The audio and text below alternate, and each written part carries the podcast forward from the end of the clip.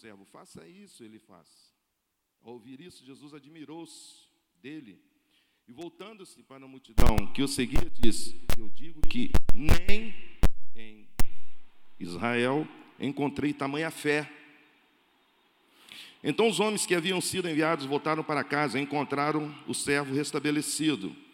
Logo depois, Jesus foi a uma multidão, foi a uma cidade chamada Naim. E com ele iam os seus discípulos e uma grande multidão. Ao se aproximar da porta da cidade, estava saindo o enterro do filho único de uma viúva. E uma grande multidão da cidade estava com ela. Ao vê-la, o Senhor se compadeceu dela e disse: Não chore. Depois aproximou-se, tocou no caixão, e os que carregavam pararam. Jesus disse: Jovem, eu digo, levante-se. O jovem sentou-se e começou a conversar. E Jesus o entregou à sua mãe. Todos ficaram cheios de temor e louvavam a Deus um grande profeta se levantou dentre nós. Diziam eles: Deus interveio em favor do seu povo. Essas notícias sobre Jesus espalharam-se por toda a Judéia e regiões circunvizinhas. Vamos orar. Deus, obrigado, Senhor, pela tua palavra, pela leitura da tua palavra, por esse tempo que estamos tendo te adorando, Senhor, que é digno de toda honra e glória. Pai, perdoa os nossos pecados, Senhor, repreenda todo mal, que aqui nós possamos ter uma noite em que o Senhor falará aos nossos corações, desde já, Senhor. Que não venha, Senhor, ter situações que possam nos atrapalhar ou nos tirar a concentração, mas que possamos compreender que esse foi um tempo precioso que Deus separou para nossas vidas. Ajuda-nos a ter um, coração ensinável.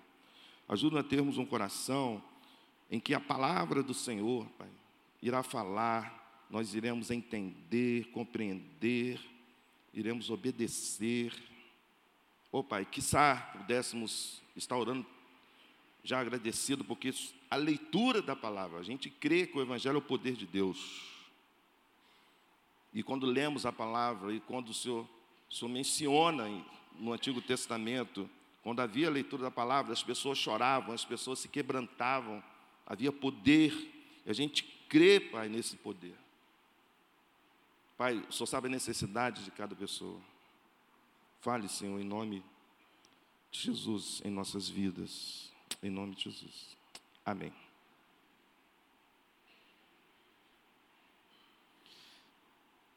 O título da mensagem de hoje será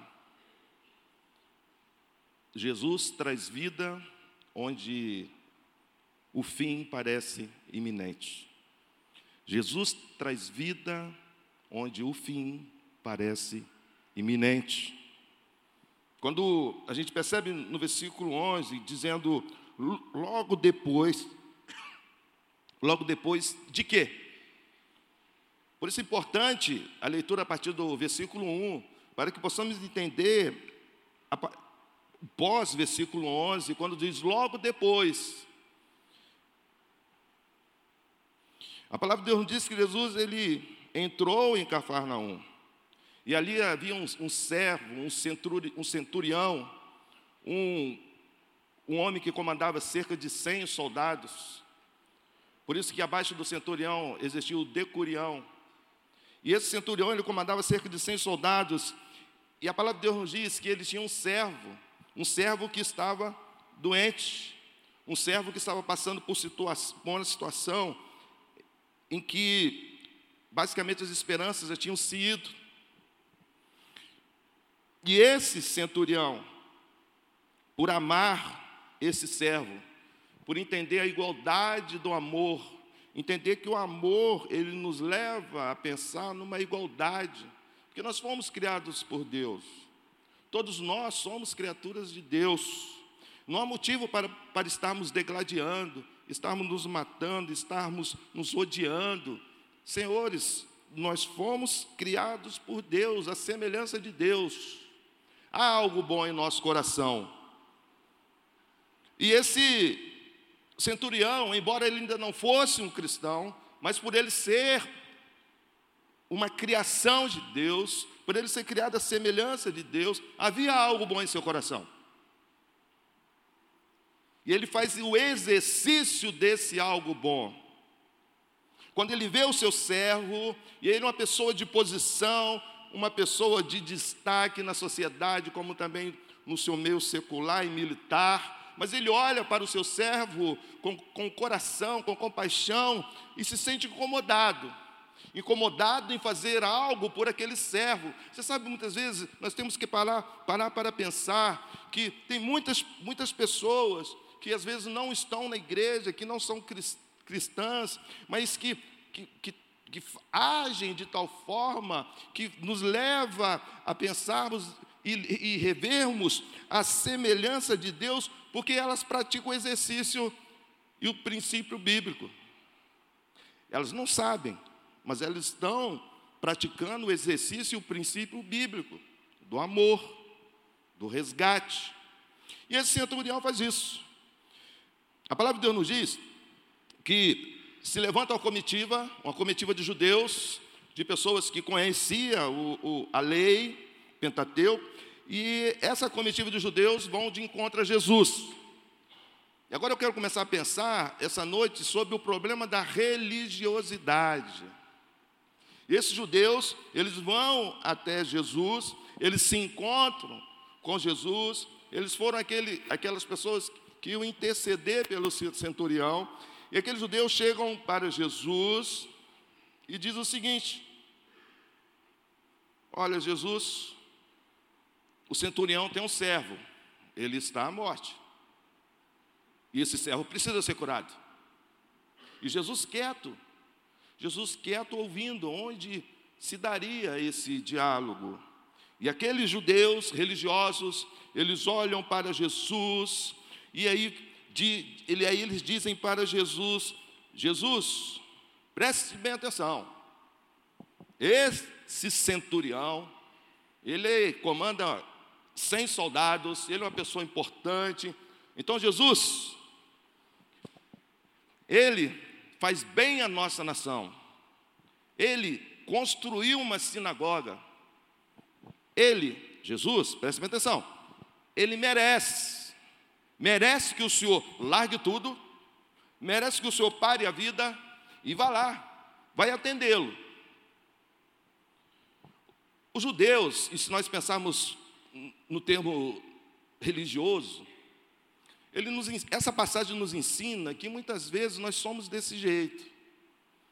Nós nos dirigimos a Jesus como se ele tivesse obrigação, como, ele, como se ele como se ele tivesse a obrigação de nos atender e de forma rápida, aquilo que eu quero. E aqueles religiosos dizem para Jesus: Jesus, ele ajuda o meu povo. Jesus, ele construiu uma sinagoga para nós. Esse centurião merece, grave bem essa, essa passagem, essa, essa palavra, merece essa é uma leitura religiosa, de merecer e não merecer. Talvez você está aqui essa noite e você esteja na mesma situação do entendimento dos religiosos judeus, quando eles olham para o Filho de Deus, Filho de Deus, e parece que dá uma ordem para o Filho de Deus, gente, dizendo: o centurião merece. Quando nós pensamos no Evangelho em termos de religiosidade, nós vamos pensar nessa linha de raciocínio. Talvez você está aqui essa noite e Deus está falando no seu coração, e você, de repente, é uma pessoa boníssima. De repente, você é uma pessoa que ajuda os outros. De repente, você é uma pessoa que, que não mede esforço para ajudar o necessitado. E as pessoas olham para você e dizem: que pessoa boníssima. Mas Queridos, quando os judeus, os religiosos, chegam para Jesus e dizem: aquele centurião merece, porque ele faz boas obras, merece, porque ajudou na construção de uma sinagoga. Nós temos que aprender muito com isso. Talvez você está aqui essa noite até bem intencionado, muito bem intencionado, glória a Deus. Mas a salvação não é por merecimento. Não é por merecimento. Os religiosos entendiam isso. Tanto que falaram na cara do Filho de Deus, só tem quase que obrigação, quase que obrigação de me seguir, ir conosco e atender aquele centurião, porque, porque ele merece. Porque sabe, você precisa, isso precisa chegar ao teu coração. Glória a Deus pela tua vida, mas a salvação não é merecimento. Então, Jesus, na humildade, como filho de Deus, ele acompanha aqueles judeus, e quando ele está próximo da moradia do centurião, o centurião age de forma diferente. O centurião manda um recado dizendo: diga a Jesus, é muito legal a observação que ele, que ele faz. Diga a Jesus que eu não mereço, amém, irmãos? Eu não mereço, entendem?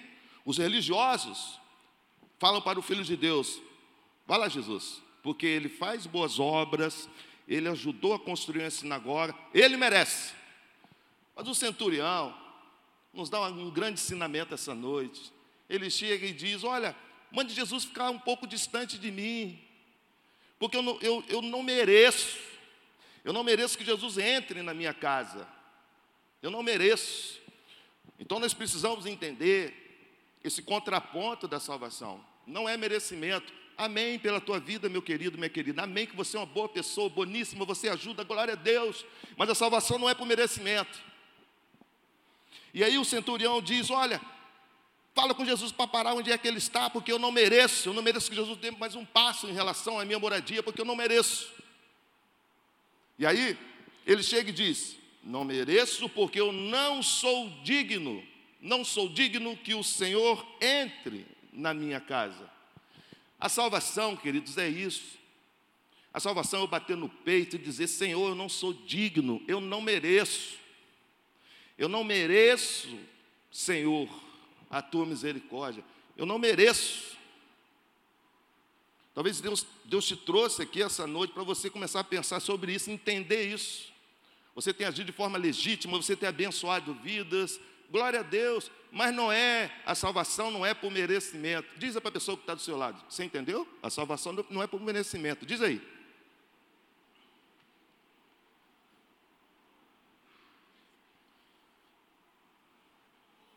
Então, a palavra de Deus nos diz que Jesus, ao ouvir isso, Jesus se admirou. Grave bem essa palavra, admirou. Jesus se admirou duas vezes. Essa, essa, quando o centurião diz assim: Eu não mereço, eu não sou digno, eu sou pecador. Essa foi uma vez que Jesus se admirou. Mas Jesus também se admirou em Marcos capítulo 6, versículo 6. A segunda, duas vezes Jesus se admirou no Novo Testamento.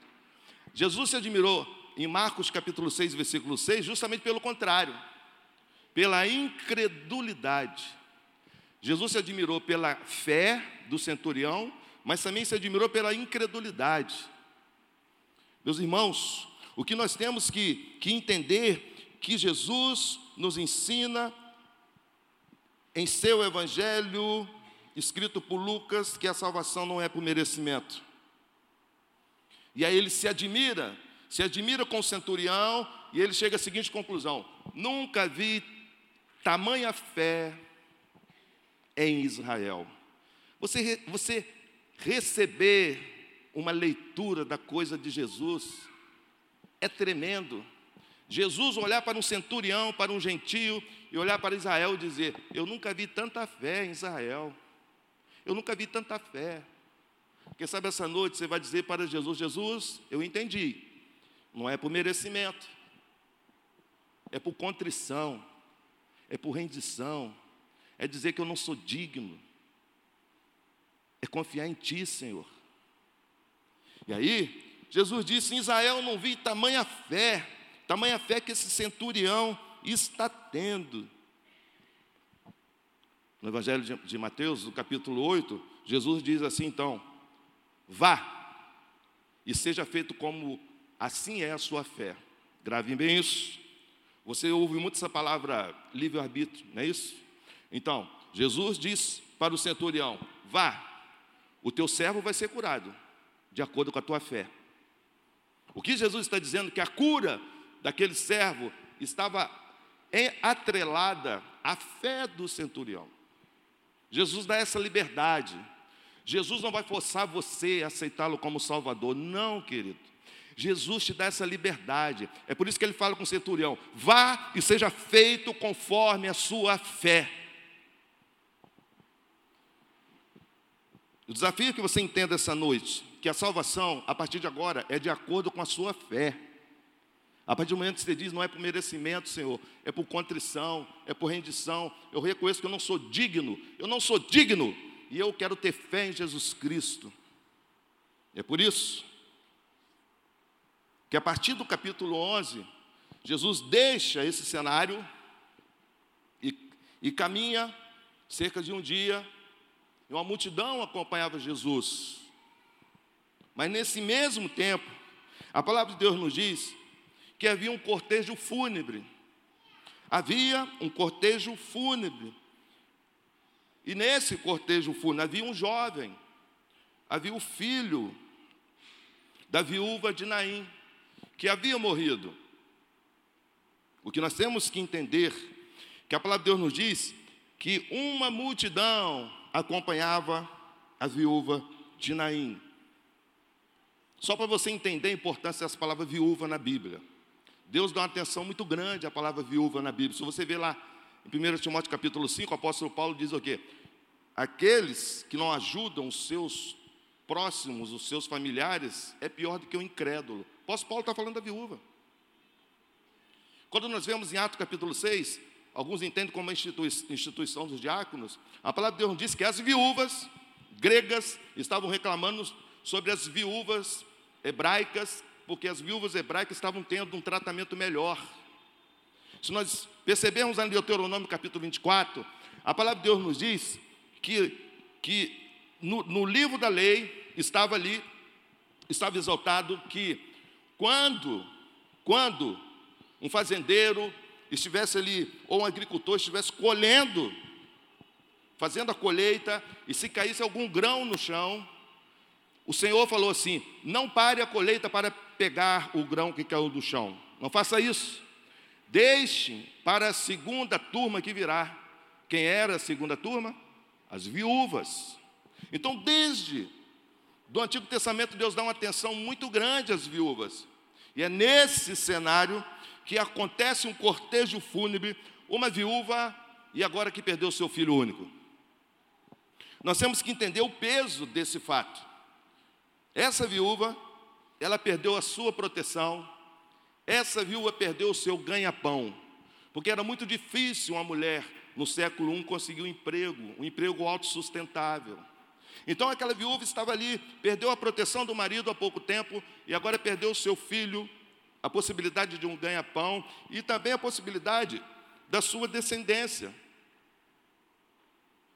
Ela estava sofrendo muito, ela estava chorando, e talvez por ela ser pobre, havia aqueles pranteadores profissionais.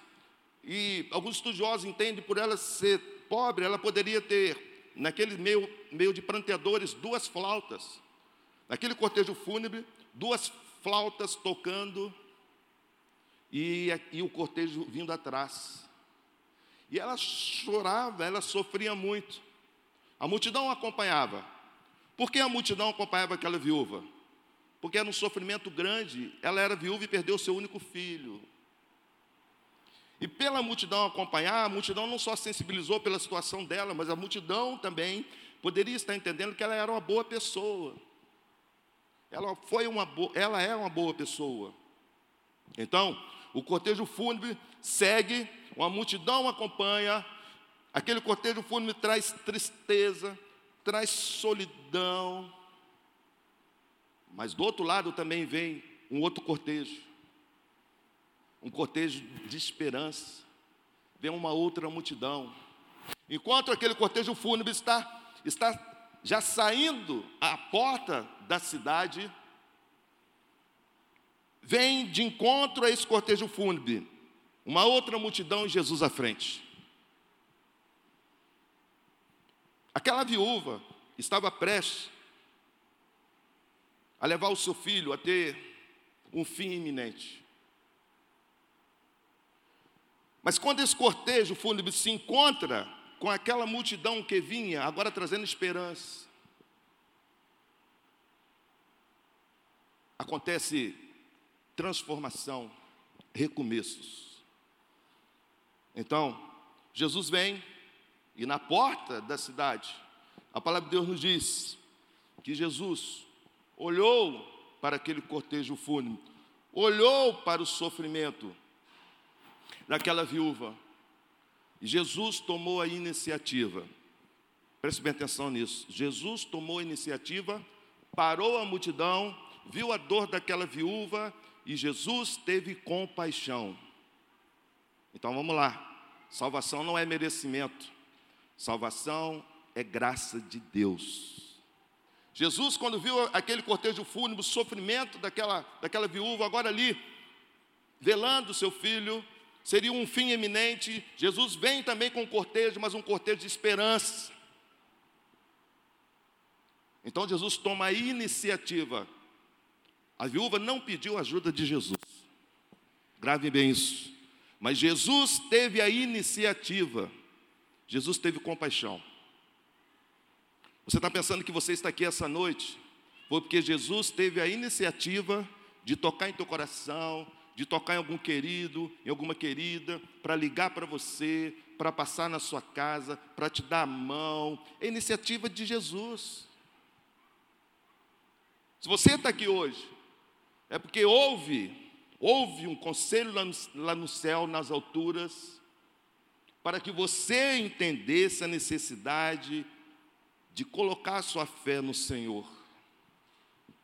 Então, Jesus chega naquele cortejo fúnebre, toca na viúva e diz: Não chores. Talvez você venha pensar: Jesus não fez nada demais. Aquela multidão, provavelmente, quase todos eles fizeram isso. Tocaram naquela viúva, deram a palavra de conforto, deram a palavra de consolo. Se Jesus parasse aí, Jesus não teria feito nada demais. Dizer para aquela viúva: não chore. E muitas pessoas já, já haviam feito isso com aquela viúva. Mas Jesus, por ele, por ele trazer vida onde não há mais, onde o fim é iminente, Jesus ele vai além. Ele não só olha para aquela, para aquela viúva e diz: Não chores. Como Jesus se dirige se dirige ao caixão. Ou alguns acham que é o esquife, que aquele menino estava enrolado numa mortalha. Jesus, quando ele se dirige, nós temos que aprender algumas coisas. E quem sabe, você está igual aquela viúva, porque quando Jesus disse não chores, ela não reconheceu Jesus. Quem sabe você está vivendo um tempo um tempo difícil, um tempo difícil de lágrimas, de dor. Jesus está tão perto, você não reconhece Jesus. Quem sabe você se afastou de Deus. Quem sabe você está se afastando cada vez mais de Deus, mais da presença de Deus, e você já não reconhece mais Jesus. Quem sabe você tá, tem passado dores, e essas dores podem ser dores por causa dos seus queridos, por causa da sua herança, por causa dos seus filhos. Filhos que têm dado um trabalho terrível, filhos que têm te entristecido, filhos que têm te levado à solidão, ao desespero. Esse é mais ou menos o cenário daquela viúva, um cenário sem esperança, um cenário em que o fim parece ser a maior certeza. Quem sabe Deus te trouxe aqui essa noite para que você entenda que aonde o fim parece iminente, Jesus traz vida, Jesus traz esperança. Amém, queridos? O que você gostaria de falar com Jesus essa noite? O que você gostaria de dizer para Jesus essa noite? O que você gostaria de clamar para Jesus essa noite. Não são poucas mães, não são poucos pais que estão ali claro, que, que, que, que não de forma real, mas estão ali, sabe, num cortejo de tristeza por causa dos seus filhos, num, num, num cortejo de solidão, num cortejo de, de desespero, ou quem sabe jovens, meu, meus queridos jovens, que, quem sabe você está aqui e você está como aquele menino, como aquele jovem está ali enrolado na mortalha.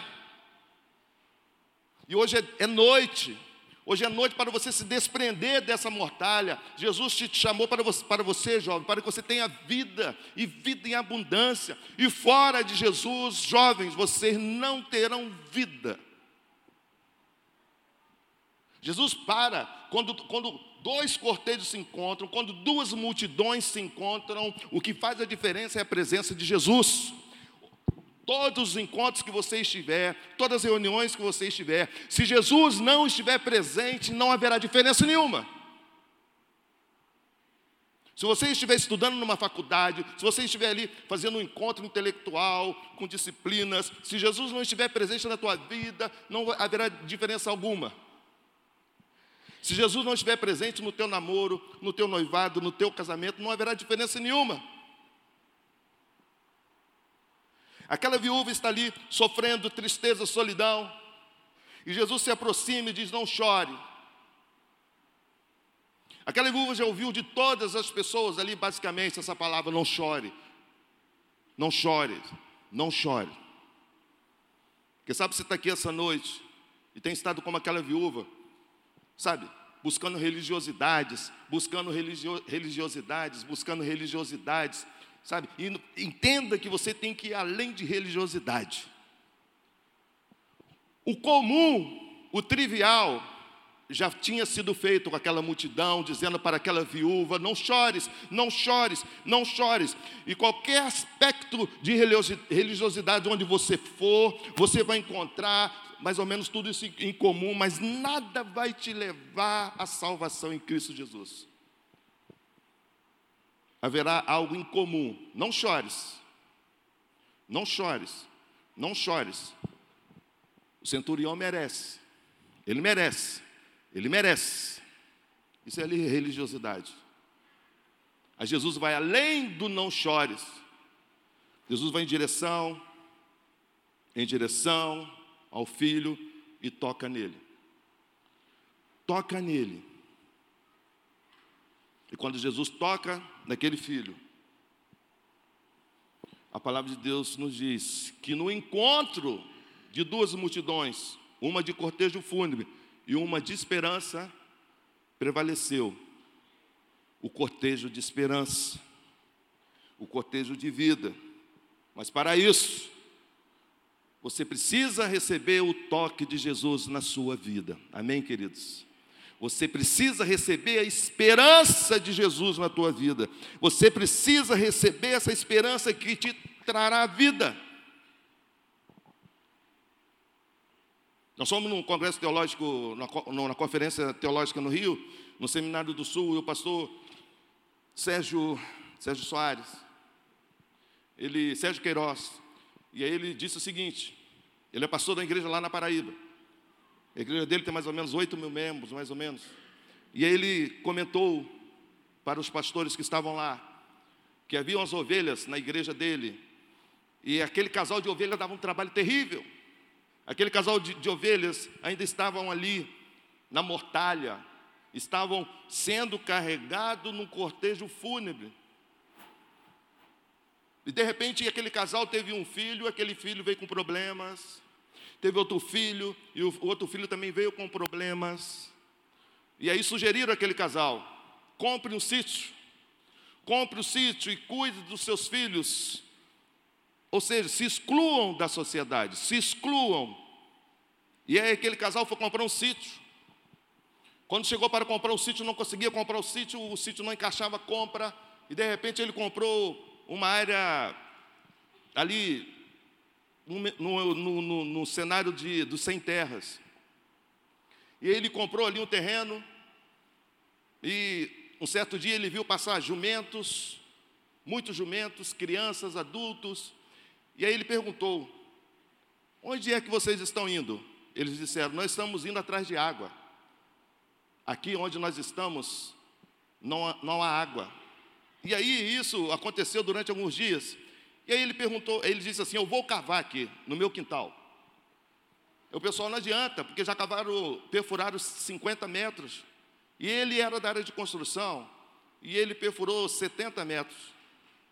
Quando ele chegou a 50 metros, começou a sair aquela água que não era propícia, mas quando ele chegou a 70 metros, começou a sair aquela água cristalina, aquela água, aquela água própria para consumo. Então, ele começou a pegar aquela água e começou a servir daquela água para sua esposa e seus filhos. E ele fez isso durante uma semana, durante dez dias, e Deus incomodou ele. Deus incomodou, dizendo: Você acha que você conseguiu água só para você e sua família? Será que aqueles, aqueles idosos, aquelas crianças passando de jumento não mexeram e não tocaram em seu coração? Você quer guardar essa preciosidade somente para você? E aí, aquele casal tomou atitude de colocar duas torneiras e colocar um, algo escrito: Jesus, água da vida. E continuaram aqueles jumentos passando, e aí ninguém parava, e um dia ele foi lá e chamou. Chamou e disse: Olha, vocês não querem vir aqui tirar água? E eles falaram: Não, a água aqui é saloba, a água aqui não presta, não é boa para consumo. Aí ele disse: Não, mas essa água é boa. E aí, uma família foi lá e pegou a água da torneira, experimentou, é boa mesmo. O que, que aconteceu? Essa família falou para outra. Essa família falou para outra. Essa família falou para outra. Ele conta que certo dia lá tinha engarrafamento de jumentos.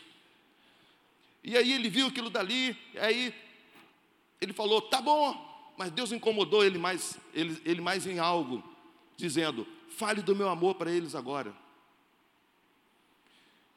E aí ele começou a abrir o coração, dar essa abertura. De repente começou a fazer estudo bíblico com 10, 10 pessoas. Hoje ele tem uma igreja lá com 700 membros. Amém, queridos? 700 membros. Porque ele percebeu que aquilo que Deus deu para ele, ele não poderia de forma alguma, de forma alguma guardar para ele. Você que tem Jesus como Salvador, você tem um presente da salvação, não guarde para você. Observe os jumentos que estão passando, os idosos, as crianças. Às vezes você vai ter que ir lá, você vai ter que ir lá e trazer.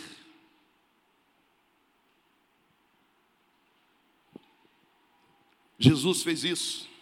Jesus parou a multidão e foi em direção àquele cortejo fúnebre parou por causa da compaixão. E aquele jovem, aquele jovem se pôs em pé e começou a falar. Sabe, queridos, no encontro do cortejo fúnebre, com o encontro do cortejo da esperança, você tem que permitir que Jesus toque na sua vida, amém, queridos? Você tem que permitir. E Jesus vai fazer a diferença. Eu quero terminar, sabe, orando pela sua vida. Eu quero terminar orando pela sua vida. Eu gostaria de orar, sabe, fazer duas, duas orações. E se Deus, se Deus falou seu coração, gostaria que você também fizesse essa oração. A primeira oração que eu gostaria de fazer por você é que você dissesse para Deus essa noite: Deus, eu entendi que não é por merecimento, aleluia, eu entendi, Senhor, que a atitude do centurião, quando ele diz: Pai, eu não mereço, eu não sou digno, essa é a atitude. Isso é aquilo que Deus espera da tua vida.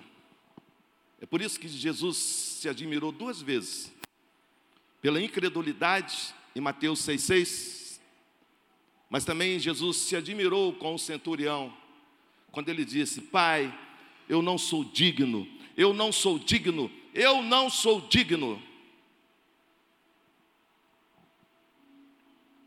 E aí Jesus disse: Eu nunca vi tamanha fé.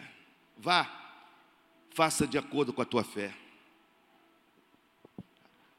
O exercício da sua fé, o reconhecimento da sua pequenez, o reconhecimento dos seus pecados, o arrependimento e a fé em Jesus irá te salvar. O que vai ser essa noite? Jesus vai se admirar e dizer: que fé. Ou será que Jesus vai ficar decepcionado com a incredulidade? Qual a decisão que você vai tomar com Jesus essa noite? Jesus diz: vá, faça de acordo com a sua fé. Jesus te dá essa liberdade, querido. Jesus te dá. Mas quando ele diz assim, é baseado na tua fé, que haverá a decisão do teu destino eterno. Por isso que ele diz: faça de acordo com a sua fé.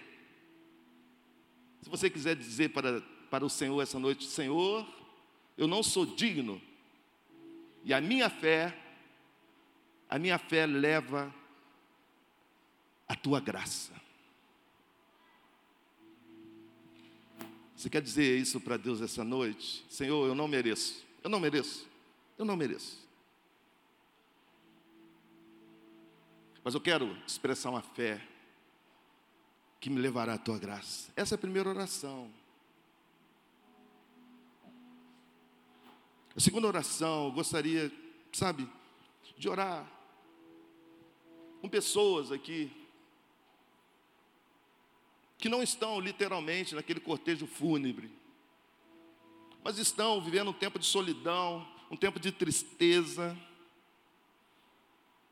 Como aquela viúva que parece que os recursos, parece que ela perdeu a segurança. Às vezes a gente pode estar na casa boa, no carro bom, a gente olha para tudo isso, para todo esse conforto, e a conclusão que a gente chega Não há segurança nisso. Falta algo. Talvez você é um jovem cheio de saúde, cheio de saúde, e o pecado tem te tem feito como uma mortalha. E você não tem conseguido sair. E Jesus quer tocar na tua vida hoje.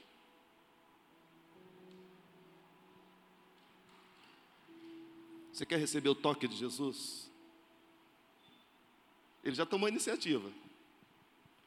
Quando ele desceu do céu, sofreu, morreu e pagou pelos seus pecados.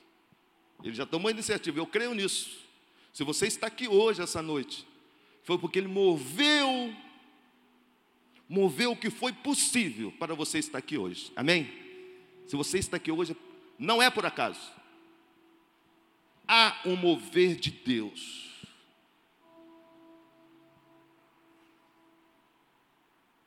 Quem sabe você vai colocar os seus filhos diante de Deus. Você vai colocar uma amiga. Você vai colocar a tua família. Dizendo, pai, eu preciso do teu toque. Eu careço do teu toque. O cortejo fúnebre a multidão do cortejo fúnebre, quando cruza com a multidão da esperança, o vitorioso é Jesus.